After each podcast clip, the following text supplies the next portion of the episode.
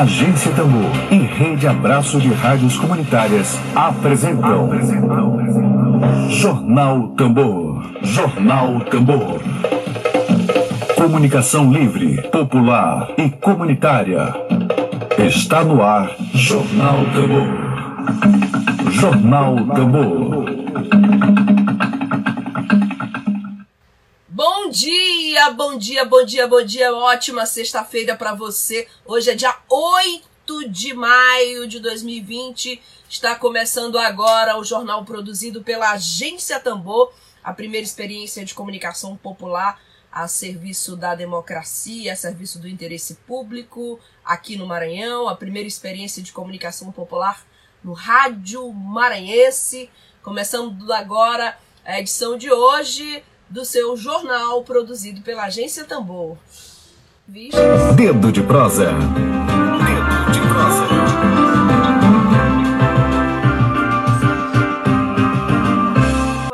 Bom dia. Você fala de Belém do Pará? Falo de Belém do Pará. Tá me ouvindo bem? Tô, ô terra boa, Ziene. Ô terra maravilhosa. Ah, que prazer. Ah, e o Maranhão também é maravilhoso. São Luís é maravilhoso também. É, Nossa região norte é maravilhosa, né? Pois é. Eu queria te apresentar aqui para as pessoas que acabaram de entrar, Patrício Barros. Quero saudar o Patrício e toda a sua Olá, Patrício. Bom, ah, eu estou conversando aqui com a Ziene Castro.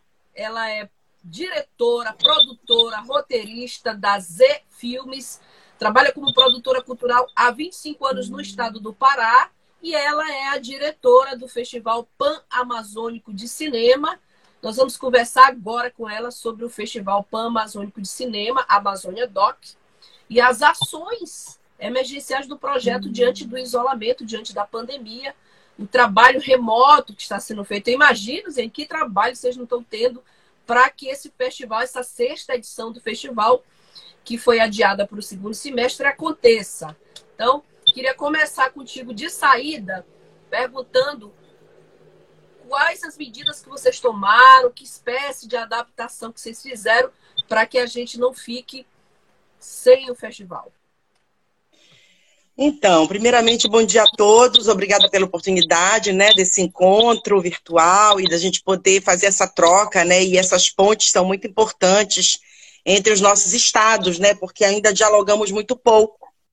E estabelecer essas pontes e esses encontros, eu acho que é vital para a manutenção, né, da nossa cultura e dos nossos projetos. Está é, tá sendo bem difícil, né? Está sendo um desafio muito grande, acho que para todos, né? Esse momento né, que atravessamos da pandemia, desse vírus pestilento que, né, levando tantas vidas importantes, né, de cada um de nós, de cada, de cada família, de cada lugar, né, é, e, e, artistas, né, também que estão partindo, né, que estão indo também nesse momento tão triste, né, é, a gente ainda não sabe bem, é, acho que todo mundo ainda, apesar de a gente já estar tá entrando no segundo mês né, de isolamento, ainda estamos tateando um pouco né, e tentando encontrar caminhos para viabilizar os projetos. Primeiramente, porque no nosso caso em particular, do Amazônia Doc, Sim. nós não havíamos concluído a, o fechamento das parcerias e dos patrocínios. Hum estávamos em andamento com esses fechamentos, com os apoios culturais e, e as cotas de patrocínio, para viabilizar né, a remuneração de todos os envolvidos no festival, que são muitos. Um festival de cinema, é, e, e, o nosso, que é um festival internacional, que envolve nove países, ele tem um custo alto para ser realizado. Em, em, toda, em toda a sua dimensão, né? na sua questão estrutural e na sua questão dos envolvidos, dos, dos profissionais envolvidos. Então, nós, nós havíamos, inclusive, ousado ampliar o festival em 2020. É, nós iniciamos o ano de 2020, na verdade, muito otimistas, apesar de todo o, o, o cenário pessimista em termos de governo federal, mas uhum. nós estávamos muito estimulados a, a esse enfrentamento. E por essa razão nós havíamos ampliado o festival. Nós tínhamos dado é, para incorporar, por conta de ações do, do, da quinta edição, em 2019, com os estudantes das escolas públicas e com a participação de mulheres na edição passada, nós resolvemos criar um festival específico para os alunos das escolas públicas E um festival específico para as mulheres, dentro do próprio Amazônia Doc.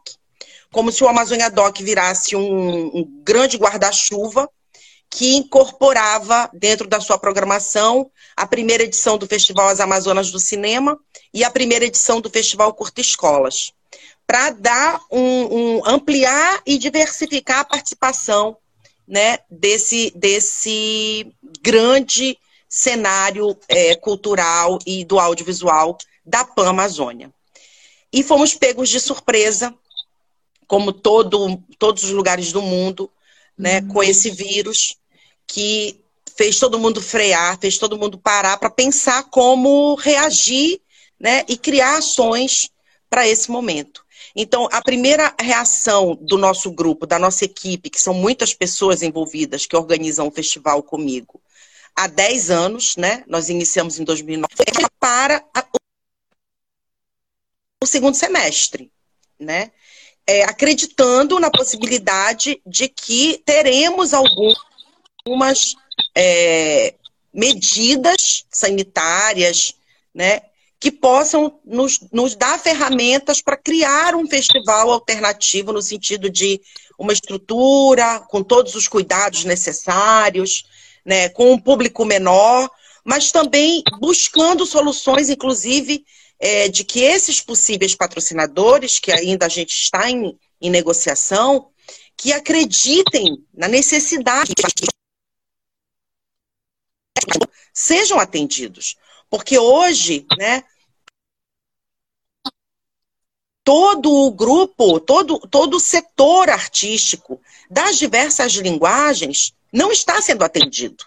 Né? A gente tem alguns editais, é, vou usar um termo apaga incêndio, digamos assim, inclusive aqui no, no estado do Pará, não sei como está aí no Maranhão, mas de, de, de medidas emergenciais para dar conta desse primeiro momento, mas que deixam de fora né, um, uma imensidão de artistas que estão sem recursos para se manter, né, para sua própria manutenção, né, inclusive nós, né, todos os integrantes desse projeto do Amazônia Doc. Então a gente criou algumas coisas é, internamente, sem apoio, sem nenhum tipo de recurso de conteúdo digital, para dar um respiro para a gente encontrar os caminhos né, e os patrocinadores para manter de pé, mesmo que é, virtualmente ou online, a edição do Amazônia Doc pra, para o segundo semestre. Bom, é, você realizar um festival, como você está me descrevendo, com nove países, né, é, um, é um grande festival, né? Então, como a gente conhece pouco eu queria te perguntar um pouquinho, é, essa é a sexta edição, eu queria te, te perguntar um pouquinho sobre um balanço que você faz das cinco edições anteriores. Eu estou vendo aqui que vocês têm mostras, eu, eu achei muito interessante a mostra Égua do Filme, que é mais paraense impossível, né? É, nós aqui no Maranhão também falamos égua, éguas, né? Somos estados que já fomos um só estado, Maranhão e Pará. Inclu inclusive, estamos os dois estados agora em lockdown tá? Então, eu queria te pedir detalhes, por exemplo, dos, das edições anteriores e dessas mostras, por exemplo, a mostra égua do filme. Então, é, a gente tem um balanço dos últimos cinco, das últimas cinco edições, né? Que são muito positivos, né? O, o, os últimos dez, foram dez anos de, de, de, de jornada e cinco edições, devido Sim. exatamente às dificuldades de de viabilizar recursos para manter o festival em pé todos os anos, né? Então a gente acabou tendo um hiato por dificuldades de produção e de captação de recursos, e aí a gente tem em 10 anos cinco edições. Ao longo desses 10 anos, é, foi muito positivo, né? O nosso balanço é muito positivo, porque nós estabelecemos um diálogo né, com vários países é, e, e, e a, apresentamos um panorama muito rico e muito diverso, né, tanto temático né, quanto de gênero, é, de, de, desse imenso território né, que fala da nossa identidade, que fala da nossa cultura amazônica e, e das, da, das, nossas, das nossas semelhanças e das nossas diferenças, né? E, e das nossas questões, né? Então, é, foram, ao longo desses cinco anos, nós já temos mais de dois mil filmes que passaram pela curadoria do festival, é, selecionados e apresentados para o público foram, eu acho que, fazendo um chute aqui, mas acredito que nós já apresentamos quase 200 obras ao longo de cinco anos. E fora os filmes convidados, né, que normalmente abrem o festival ou encerram o festival, é, muitas vezes são lançamentos, filmes inéditos. E nós já trouxemos para Belém, né? Inclusive, nossa intenção esse ano é até temos, temos a, a, na nossa lista de convidados um, um, representante do Maranhão. Já trouxemos o Frederico, ah, que é um realizador Sim. que já participou Lume do Amazônia. Como? Lume Filmes. Ele tem da o Lume. Lume Filmes. Exatamente. Frederico Machado. Frederico, Frederico Machado já participou, já veio até o Amazônia Doc, já participou de mesas de debate, já participou com obras dele aqui, o Vela ao Crucificado. É, salvo, salvo engano, a, a, se a minha memória não me trair agora, acho que ele já foi até um dos premiados, já, já, já foi contemplado com algum prêmio no, no Amazônia Doc. E nós já tivemos edições que contemplavam ficção e documentário, é, devido a, a, a gente focar mais no documentário. A gente tem algumas edições que a gente prioriza o, o gênero documentário no, no festival. Então, nem todas as edições existem filmes competindo de ficção, porque a nossa prioridade, o nosso foco principal é o documentário produzido nesses nove países. E nós já tivemos ações como mesas, debates, seminários, e já trouxemos para Belém, eu acho que em torno também de uns 100 a 150 realizadores, entre críticos, né, e, e nomes importantes desse cenário do, do cinema pan-amazônico e do cinema brasileiro. E foram trocas muito positivas, né, que alarga muito os nossos horizontes, né, tanto do aspecto intelectual como no aspecto criativo. E, e eu acho que manter o, o Amazônia Doc é manter é, essas pontes, esse diálogo né, entre os realizadores e os pensadores do cinema da Amazônia. Perfeito. Bom, Aí tem o Égua do filme, né? Que tu me perguntaste. Ah, é. A mostra, a mostra Égua do filme é, foi uma alternativa exata desse momento específico da pandemia, que nós queríamos contribuir e dar maior visibilidade para o cinema paraense. Então, ele é totalmente focado num catálogo. Nós convidamos os, os realizadores né, para se inscreverem e disponibilizarem as suas obras, é, para a gente é, agir de acordo com, com a disponibilidade do, do realizador em ceder o filme, né? Então, estamos todos é, com, com documentação, que eu já fui questionada sobre isso, dos participantes. Então, nós temos o direito de exibição desses filmes dentro da mostra, autorizado pelos seus realizadores. Todos os filmes que estão disponíveis no nosso catálogo, Mostra a Égua do Filme, é, estão disponíveis, é, licenciados pelos seus produtores e, e realizadores. São 36 filmes. Eu acho que é um panorama que representa muito bem a cinematografia paraense, com, com, com importantes realizadores, com a trajetória né, de vários realizadores. E, e esse, essa sexta-feira a gente inclui novos títulos. Então, nós vamos disponibilizar mais seis filmes que vão entrar hoje no catálogo da Mostra Égua do filme. Então aguardem que até meio-dia deve estar sendo publicado esses seis novos títulos. Mas assim, foi uma alegria imensa o resultado. Porque nós já atingimos mais de 10 países e já tivemos um, um visionamento de mais de 5 mil pessoas que tiveram acesso e, e puderam é, é, assistir e prestigiar é, as obras cinematográficas paraenses. Bom, Agenda Maranhão, quero saudar a participação do site Agenda Maranhão, que está dizendo eu amo Belém, eu já fiz das suas as minhas palavras, Agenda Maranhão, amo Belém, e a Agenda Maranhão está falando aqui que Belém é a minha passárgada, que coisa maravilhosa, né? Bom, é, queria te perguntar, eu estou aqui com o Alisson Foguete, está fazendo várias perguntas, e ele, uma delas, ele fala sobre o audiovisual do Sul, é mais forte que o Norte. Já queria te perguntar, dentro dessa pergunta, queria te perguntar, o cinema pernambucano, ele tem uma pegada muito forte, Cláudio Assis, Lírio Ferreira, nas últimas décadas o cinema pernambucano deu uma deslanchada e se notabilizou bastante. E o Alisson está perguntando se o audiovisual do Sul é mais forte que a do Norte. A economia do Sul, a gente sabe que os patrocinadores, está falando de patrocinador, investem mais no cinema. Queria te perguntar sobre o cinema amazônico. Há essa essa, essa identidade própria, forte? Qual é, qual é a pegada do cinema amazônico? Já que eu te citei o pernambucano. Amarelo Manga foi, para mim, foi um soco quando eu vi Amarelo Manga de, de, do cinema pernambucano. E outros filmes. Queria te perguntar sobre isso, sobre esse, a identidade do cinema amazônico forte. A gente sabe que a Amazônia, né, por si só, já é o cartão postal desse país. O, o cinema amazônico. Queria te perguntar sobre isso. Então, Flávia, eu acho que a gente vem num processo de construção, né? De, de, de construir essa, essa identidade, de construir essa estética amazônida, né?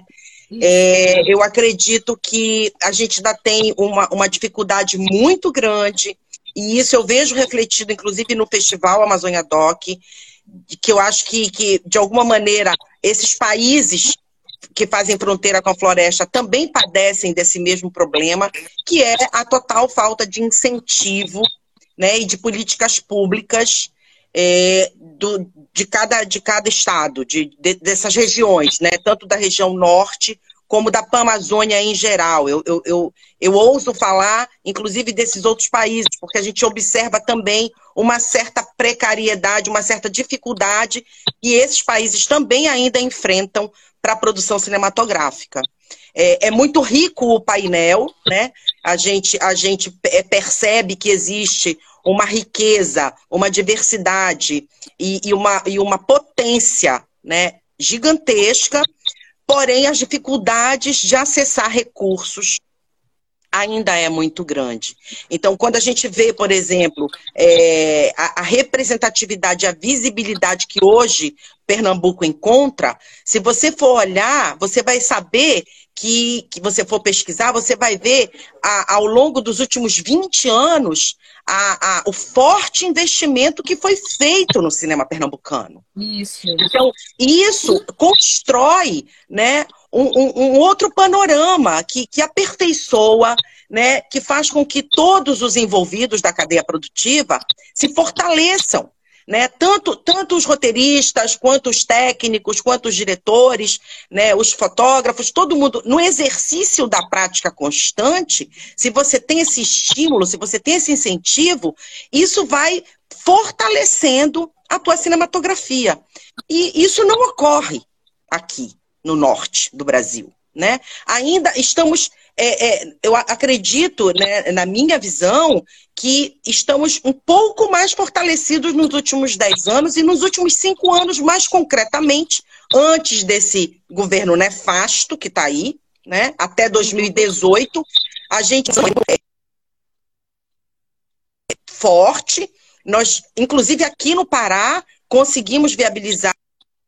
Dois realizadores conseguiram é, edital de longa-metragem, né, a Jorane Castro e o Roger Elahá, viabilizaram por meio dos, dos editais de, de baixo orçamento para longa-metragem ficção. Foram os dois contemplados aqui, né? E, e depois a gente teve essa paralisação total, né? Total. E, enquanto política pública do Estado, também é um zero, né? Existe ainda uma dificuldade muito grande de diálogo. Agora, nesse atual governo, ainda conseguimos estabelecer um diálogo com a atual secretária, né, que está nessa nova gestão, que é a Úrsula Vidal, que também é uma realizadora.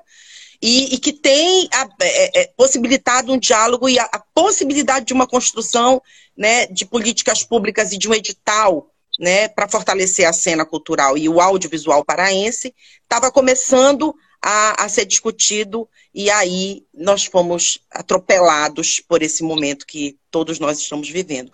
Mas eu acredito que isso contribui fortemente quando você é validado, quando você tem políticas públicas que fortalecem a cadeia produtiva do audiovisual, né, você começa a ter uma possibilidade de construir essa cinematografia, né?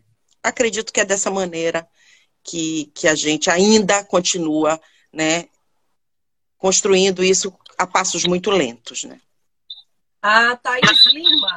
Thaís Lima é professora da Escola de Cinema do Maranhão, é cineasta maranhense, da Guajajara Filmes. Ela está lembrando aqui que existe uma legislação estadual que coloca o estado de, de Pernambuco como a, com a possibilidade de investir no audiovisual. Então a gente aproveita aqui a tua presença aqui na Agência Tambor para fazer uma sensibilização aos deputados estaduais do Pará e do Maranhão. Vamos legislar, colocar na legislação estadual a possibilidade de se investir no audiovisual. Aí no Pará existe alguma lei estadual? Então, acabou de passar, né, agora, o, o, o, o, sistema, é, é pra, pra, pra, foi, foi para votação e foi aprovado, né? É, o Sistema Estadual de Cultura, que já era, uma, que já era uma, uma, uma um trabalho antigo, né? Uma, uma, um desejo de todos nós, né? de ter, pelo menos, assegurado né, isso para poder é, avançar nessas políticas públicas para a construção do Fundo Estadual de Cultura, do Sistema Estadual de Cultura. É, é extremamente importante que isso seja, na verdade, validado, porque só assim a gente consegue avançar, né? Certo. Bom, a, o, holofote virtual está aqui no, nos informando que está estreando hoje a série Sacoleiras, do Elahá, financiado pela Ancine. Sim, é, é uma, é uma série é, ficcional, né? Que eu, meu corria que era hoje o lançamento, mas é, é tava, tava em vias de ser lançado, né? A série, eu acredito, se eu, se eu não me engano, é pela, pela TV Cultura que vai ser o lançamento da série. É, Sacoleiras S.A., né? Estamos todos na expectativa aí, vamos todos prestigiar aí. É, o Roger Elahá, inclusive, é, é um dos, dos realizadores, é, cineasta paraense, que tem um longa-metragem também para ser lançado. Acredito eu que com, essa, com esse contratempo do novo coronavírus, deva ser em 2021. Mas ele, ele tem um longa-metragem é, esqueci o nome agora do título. Bem lembrado, obrigada aí pela, pela informação, Holofote Virtual. Bom, eu queria te perguntar sobre a sexta edição, né? Vamos, vamos agora fechar na sexta edição. É, foi viabilizada, tu me falaste de muita dificuldade que vocês tiveram com patrocinadores. É, já há previsão de data do festival? Pois é, Flávia, não há previsão de data e não temos viabilizado ainda o patrocínio, não. Foi o que eu te falei, o que eu reforço aqui é que a gente não conseguiu viabilizar ah, até, agora. De, até agora, porque exatamente quando a gente estava tramitando as, as, os patrocínios dentro da, da. por meio da Rouanet, por meio da, da lei estadual, da, da lei de incentivo semear, porque a gente não tem edital nenhum, né? Então eu estava buscando patrocínios por meio da, da lei de incentivo do Estado, a CMA, e da lei Rouanet. E foi quando nós fomos interrompidos no processo de, de captação pelo novo coronavírus. Agora, eu queria ressaltar também uma conquista muito importante né, para a cinematografia do norte do Brasil, não só do estado do Pará, porque eu acho que a gente precisa falar né, é, de forma macro para potencializar toda a região. É, este ano, antes também desse, desse desencontro aí com esse novo coronavírus, o, nós tivemos um grande prêmio, né, que foi do Fernando Sektovic, de um documentário é, em Sundance, né? E foi Sundance? Em Sundance? Não, foi Berlim, foi Berlim. Berlim. O Festival de Berlim. É, foi Berlim. É, é, é, ele concorreu, né? foi selecionado e, e foi para nós, eu acho que é um, uma, uma conquista muito importante ter um documentário paraense né, que representa né, essa região norte, essa, essa região amazônica, é, no Festival de Berlim em 2020. Eles conseguiram ir até lá e, e, e retornaram antes dessa catástrofe. É, graças a Deus deu tudo certo e eles estavam lá para nos representar e representar o filme do Fernando Sektovich. É, Qual o... o título do filme, do documentário? Silêncio do Lago. O Silêncio do Lago. Silêncio é inspirado, inclusive, inspirado, inclusive, é, na obra documental da fotógrafa Paula Sampaio. Maravilha! Olha, e eu vou te dizer que eu estou aqui com Eduardo Coutinho, aqui, ó. Ah, que maravilha! Nosso mestre, né? Ele que lhe disse que o silêncio depois de uma fala é a coisa mais linda que há, né? Coisa maravilhosa, né? Bom, maravilhoso. minha querida, é, foi um prazer imenso te receber. Eu Obrigada, queria, Flávia. Eu queria te pedir ainda, para encerrar esse nosso papo, é, a tua mensagem especificamente sobre cinema como investimento necessário, principalmente nesses tempos duros, difíceis, de tantas notícias ruins. É, o cinema, é, a função social do cinema, queria te pedir essa fala que é uma forma de sensibilizar não só a nós, mas esses possíveis patrocinadores e os, os nossos governantes que precisam olhar mais para essa questão, essas questões que se referem à arte. Aliás, hoje, 8 de maio, é dia do artista plástico. Vamos falar de arte. E eu queria te pedir, como fala final, essa mensagem. Olha, Flávia, é difícil, né? É, é, é, são muitas coisas dentro de, um, de, uma coisa só, né? Eu acho que a arte contempla tantas coisas, tantas necessidades, né? Eu acredito que a arte como um todo, não só o cinema, né, é vital para a nossa sobrevivência, é oxigênio para a nossa alma, para o nosso pensamento. É, eu, eu, vou falar do óbvio, né? Mas assim, é, é, que todos reflitam sobre a importância que hoje, né, a, a produção de conteúdo, não só do cinema, mas de todo o conteúdo artístico que está entrando na casa de todas as pessoas do planeta Terra hoje, né? O que isso representa para a vida de cada um, né? E, e, como isso foi, foi produzido, né? Que se questionem como isso entra na tela da sua TV, né? No, no, no seu Netflix, né? Porque o, o, o, o resultado final que você acessa por trás disso tem vidas, tem pessoas, tem sonhos, tem famílias. Os artistas, eles têm casa, eles têm família, eles têm filhos, eles têm sonhos, eles têm alma, né? E todo esse processo tem muito suor e muita dor. Tem muita alegria, tem muito sonho, tem muito tudo, né? Então, é, é imprescindível para nossa sobrevivência humana nós produzirmos arte. É Maravilha. É essencial para a vida humana, para todos nós. Eu espero que realmente, de alguma maneira, esse momento sirva para tocar o coração de cada um e se dar conta da importância da cultura, da arte e de todos os conteúdos produzidos por nós artistas. Maravilha, muito obrigada. Conversei aqui com Ziene Castro, ela é diretora do Festival Pan Amazônico de Cinema, é produtora, roteirista, diretora. Muitíssimo obrigada, Ziene. Cuide-se bem, saúde, para continuar fazendo cinema. Eu tenho aqui um comentário maravilhoso do professor Jean Magno, égua da entrevista. muito grata, muito grata. Obrigada. Sigamos em paz. Muito obrigada e até a próxima. Eu vou dizer até a próxima, que a gente quer muito saber depois o resultado do festival. Daqui até dezembro, eu tenho certeza que eu vou te entrevistar novamente. Você vai me contar como é que foi o festival, tá bom? Obrigada, Flávia. Um prazer enorme, querida. Prazer. Tchau, tchau. Arte acima de tudo. Sim, a arte acima de tudo. Bom, maravilhosa entrevista aqui com a Ziene.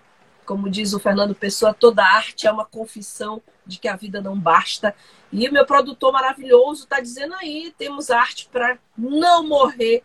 Na verdade, Nietzsche. Nietzsche, estivemos aqui no Dedo de Prosa. Dedo de Prosa. Dedo de prosa.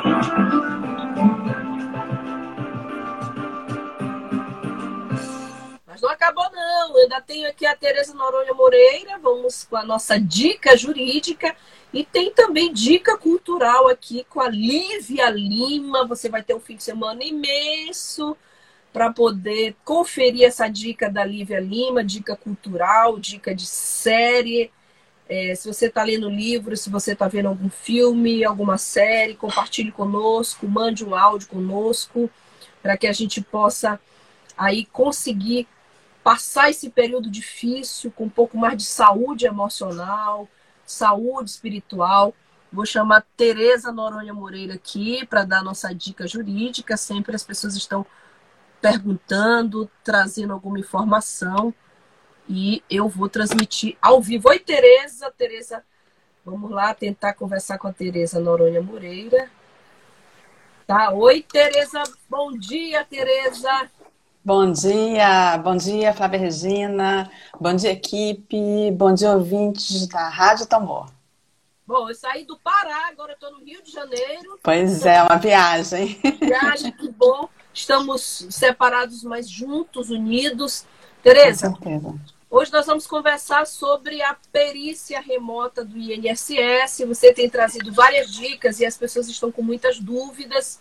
E agora a gente sabe que a possibilidade que nos resta é tudo muito remoto, né? Remoto drive, drive-thru, é, transmissão, live, webinar. Então agora o INSS, as pessoas que recebem auxílio doença, que precisam passar por perícia para avaliar o estado de saúde, eles não vão mais precisar ir até o INSS, é isso?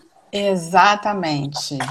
Tá? Que o que acontece? É, eu trouxe até esse tema é, para hoje porque foi uma dúvida de uma das, do, dos, das nossas é, é, participações há um tempo atrás, tá? Foi. Não sei quantas semanas. Foi uma dúvida de, de, uma pessoa que fez essa pergunta. O que acontece? O, nesse momento, o INSS ele fechou as agências, ele prorrogou o fechamento das agências e também suspendeu a realização das perícias médicas até o dia 22 de maio. Sim. Então, quem tinha perícia marcada para ter essa data, pode desconsiderar essa marcação. O não que vai que mais valer. Não, não vai mais valer porque as agências estão fechadas. E eu, eu acredito que no decorrer ainda né, dessa questão dessa pandemia, eu acho que esse prazo ainda vai ser prorrogado mais algumas vezes, mais alguma vez, mais algumas vezes, a gente não sabe. É, então, o que, que a pessoa tem que fazer? É, tem que pegar pegar os laudos, né, os atestados médicos e juntar no site meu.inss.gov.br. Por isso que eu sempre falo, várias vezes eu falo que é importante você já ter o cadastro nesse site, com Sim. todas as informações atualizadas. E eu queria dar duas, algumas dicas, né? Duas não, mas quatro dicas. Quando você for colocar esse laudo, né? For juntar esse laudo, é, que seja obedecida uma ordem cronológica de datas, né? Que o, o laudo esteja legível, né? E que seja realmente pertinente àquela doença que você que inseriu o seu o deferimento do seu pedido de auxílio doença, né? Sim. Se não for prorrogação, se for pedido inicial, também, né? Porque não adianta botar é, é, encher é, aquele, aquele, essa opção com laudos que não tem nada a ver com a sua doença, né? Isso aí tudo que, que deve ser feito é para facilitar o, a análise do profissional que vai verificar o seu caso. Então, essa é a nossa dica, né? Isso tudo, é, é, é o INSS encontrou essa alternativa mais viável para que as pessoas não saiam de casa. Infelizmente, várias pessoas estão morrendo, estão falecendo. A, é, a gente ontem recebeu notícia de uma pessoa da família que faleceu. Então, assim, tá chegando bem perto de você. Então, assim, vamos ficar em casa, vamos é, é fazer o, o, a quarentena, o isolamento, seja o que for, para que realmente a gente juntos consigamos vencer essa pandemia. Bom, estou falando com a doutora Tereza Noronha Moreira, advogada, direto do Janeiro, nossa consultora jurídica.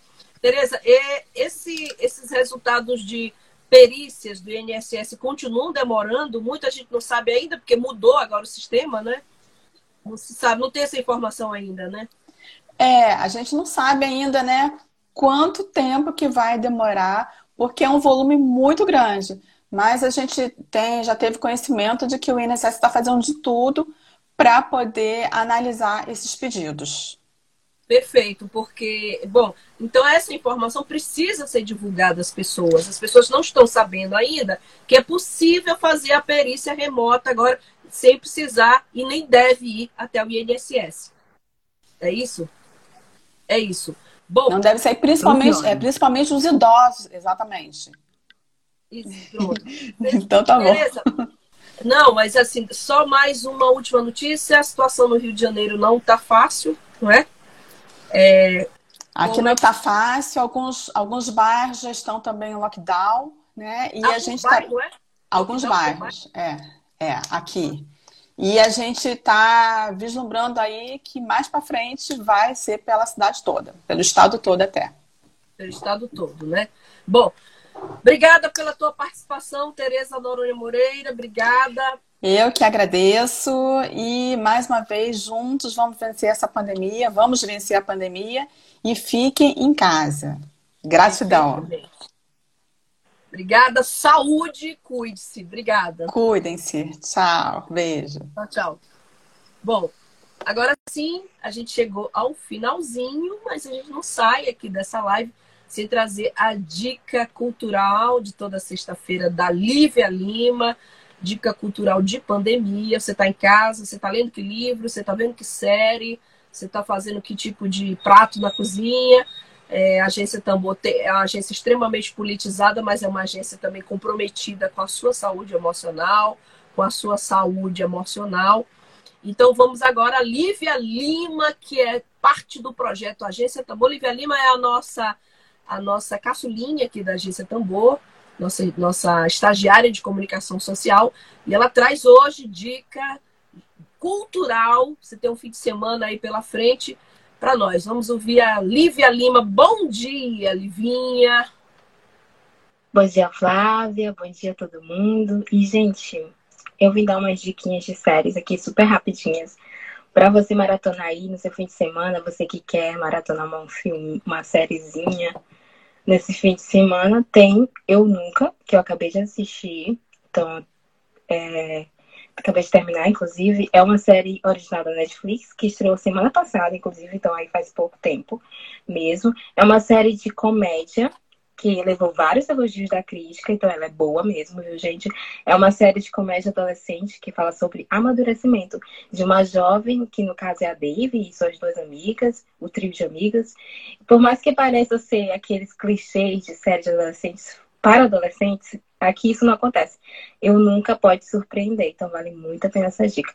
Um, eu vim, agora eu vou fazer um review, né, sobre The Midnight Gospel, que é uma série que eu já falei aqui, é uma série de animação que, gente, me surpreendeu muito, assim, todos os aspectos é, visuais e roteiros. E, gente, essa série é muito boa.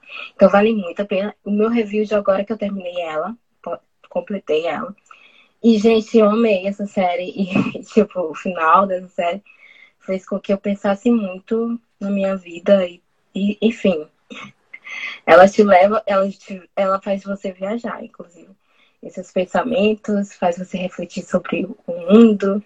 É, é, pequenas coisas que podem acontecer na sua vida que você não dá muito valor e que isso te, te faz com que você vire uma boa pessoa.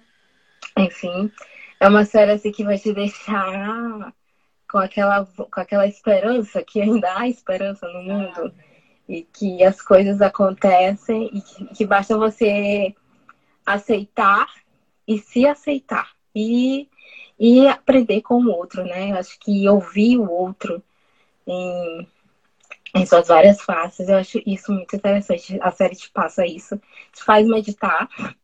Você, você medita assistindo a série.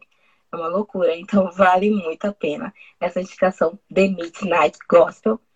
Tá disponível na Netflix e vale muito a pena, gente. Para fechar, tem esse Dia das Mães, né? Então, para homenagear isso, tem saiu a quarta temporada de Supermães. É uma série canadense, tem quatro temporadas, que na Netflix, viu, gente? Que conta a história de mulheres que precisam conciliar trabalho, família e filhos. A gente sabe muito bem disso, que várias mulheres fazem isso hoje. A gente sabe que isso acontece muito. São triplas, triplas jornadas de trabalho, família e filhos. Enfim, sobretudo agora nesse período de pandemia, que a família toda está em casa. Então é isso. Independentemente de você ter filhos ou não, é, o fato é que essa série merece sua atenção. Então, vale muito a pena essa série. Eu recomendo muito Super Mães, viu, gente? E por hoje é só. É, um feliz Dia das Mães para todo mundo. Para você que pode né, abraçar sua mãe agora, nesse período, abrace ela. Para você que está longe da sua mãe, né? Está é, longe dela, nesse período de pandemia, mande mensagem. A gente está aí com o uso da tecnologia, use ela para o bem, né? Então, um feliz dia das mães para todo mundo. E é isso, gente. Se cuidem, fiquem em casa, isso é essencial. E um abraço por aqui mesmo, por enquanto. E beijinhos e tchau, tchau. Obrigada, Livinha. Um abraço para você. Você está na Web Rádio Tambor. A gente vai, encerrar. Vamos parar aí, gente gente vai encerrar 16 segundos restantes, desejando um feliz Dia das Mães a todas as mães. Um abraço da sua mãe. Vê se você dá um abraço na sua véia, esquece das mágoas. Jota. Viver na vegetando sobre um colchão d'água. Dois minutos